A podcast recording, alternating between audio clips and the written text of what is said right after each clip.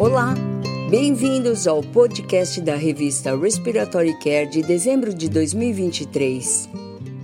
O artigo de escolha do nosso editor Richard Branson é um estudo retrospectivo realizado por Jimenez e colaboradores que avaliaram o impacto da ventilação não invasiva no dióxido de carbono transcutâneo em indivíduos tratados para hipercapnia crônica. Em um grupo de 337 indivíduos, a probabilidade de sobrevida melhorou quando o dióxido de carbono transcutâneo foi menor do que 50 milímetros de mercúrio após 90 dias. Os autores concluíram que a redução de dióxido de carbono transcutâneo desde o início em indivíduos com hipercapnia crônica, utilizando a VNI, foi associada a uma melhor sobrevida e que as estratégias de VNI deveriam visar as maiores reduções possíveis no dióxido de carbono transcutâneo. Locke e Brown fornecem um editorial de acompanhamento e observam que este estudo retrospectivo não pode inferir causalidade. É possível que a incapacidade de reduzir o dióxido de carbono transcutâneo seja um indicador do risco de mortalidade versus a sua causa. Eles defendem estudos prospectivos para fazer essa determinação. Rogerson e colaboradores realizaram uma análise retrospectiva de dados de 157 instituições por meio do banco de dados Virtual Pediatric Systems para prever a duração da ventilação mecânica. Dados de mais de uma década avaliaram indivíduos que necessitaram de ventilação mecânica por mais de 24 horas.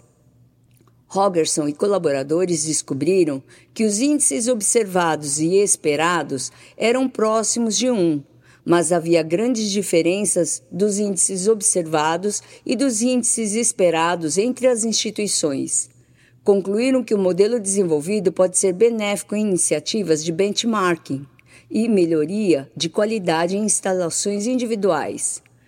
Dalabi e Al-Jababri fornecem relatos sobre este estudo e sugerem que os resultados podem ser melhor utilizados para ajudar a identificar instalações com baixos índices observados sobre os esperados, investigar melhores práticas e monitorar o desempenho ao longo do tempo.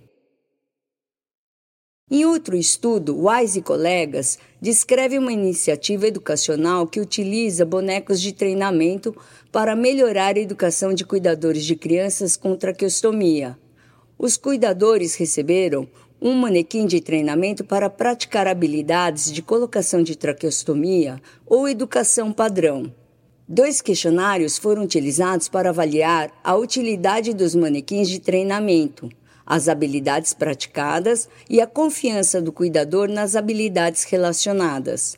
Os cuidadores que receberam um manequim de simulação sentiram que o treinamento foi útil para praticar habilidades e demonstraram maior confiança nessas habilidades, como trocar o tubo, fornecer ventilação manual.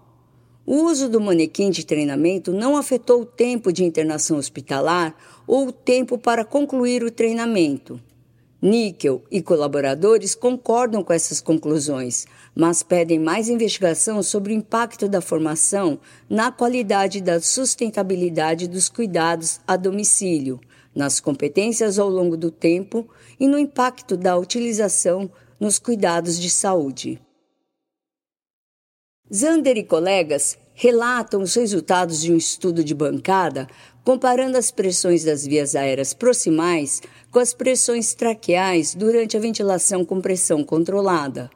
Durante o teste, a complacência variou entre 10 e 100 ml por centímetro d'água e com a variável relação inspiração-expiração. Eles encontraram diferenças entre as pressões proximais e traqueais de até 8 centímetros de água.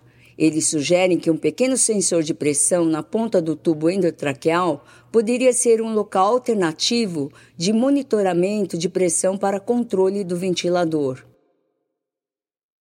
Furlog, Dilar e colaboradores revisaram retrospectivamente a incidência e a gravidade das dessaturações de oxigênio durante a intubação de crianças em suporte respiratório não invasivo.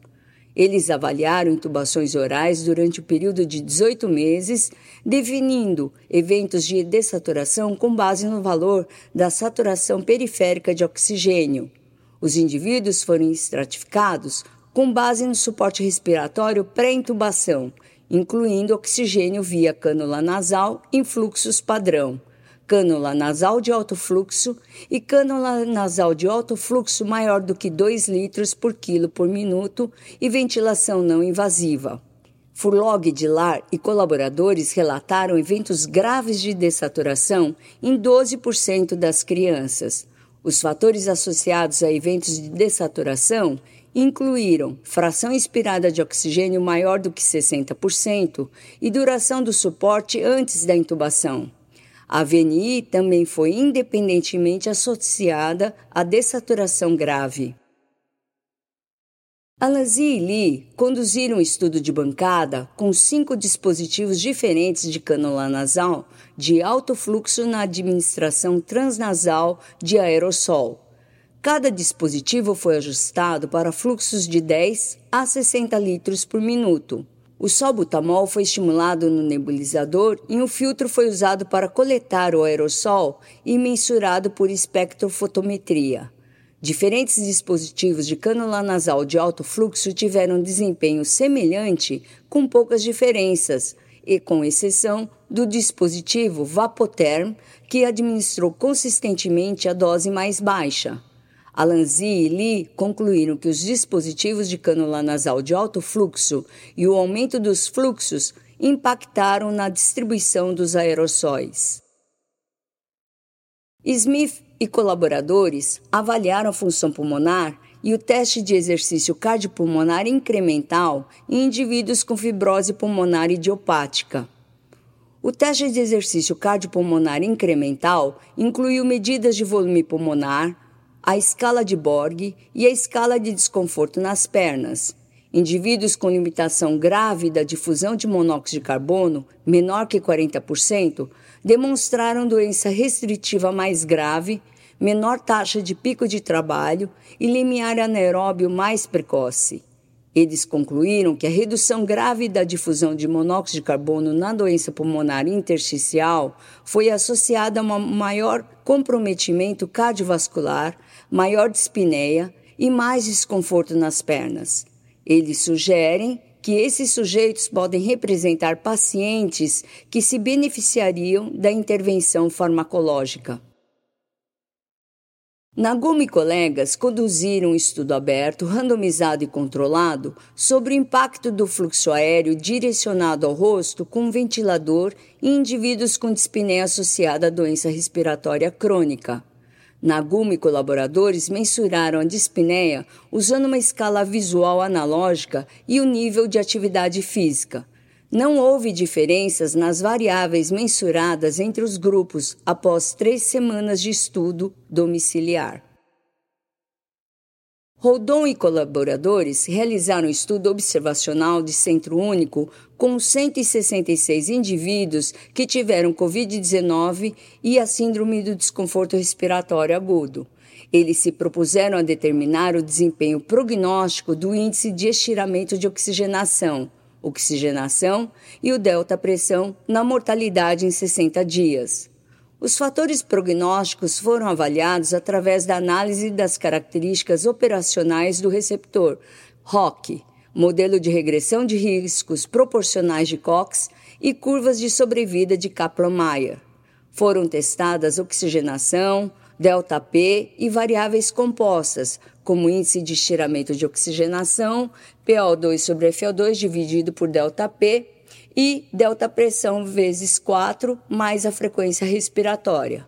Tanto no dia 1 quanto no dia 2, após a inclusão, o índice de estiramento de oxigenação apresentou a melhor área sob a curva, ROC, e eles sugerem que este índice pode ser útil na previsão de resultados em pacientes com Covid-19 e SARA. Berguet e colaboradores realizaram estudo de bancada sobre o ruído produzido por ventiladores neonatais dentro e fora das incubadoras, utilizando diversas modalidades de suporte respiratório. Eles estudaram nove ventiladores neonatais em ventilação invasiva, ventilação oscilatória de alta frequência, ventilação não invasiva e CPAP. As mensurações sonoras foram realizadas dentro e fora de uma incubadora que imitou o ambiente clínico. A ventilação invasiva foi a técnica mais silenciosa e a ventilação oscilatória de alta frequência a mais ruidosa. Concluíram que os ventiladores modernos produzem ruído clinicamente relevante, independente da modalidade de suporte respiratório, sendo os níveis de ruído aceitáveis mensurados apenas fora da incubadora.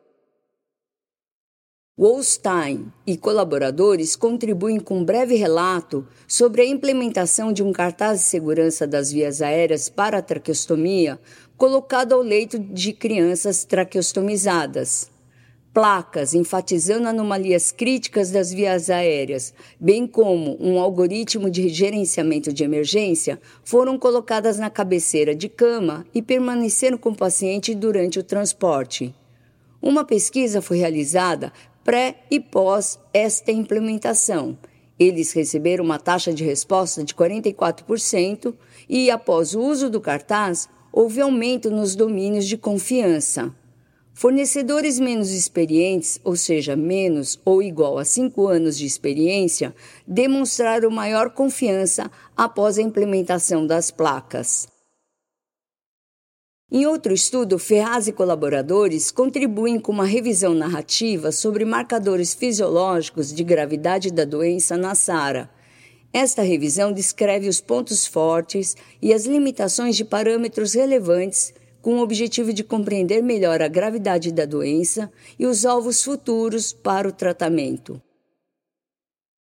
Zhang e outros fornecem uma revisão sistemática do risco de fratura na osteoporose em indivíduos com DPLC que utilizam corticosteroides inalados.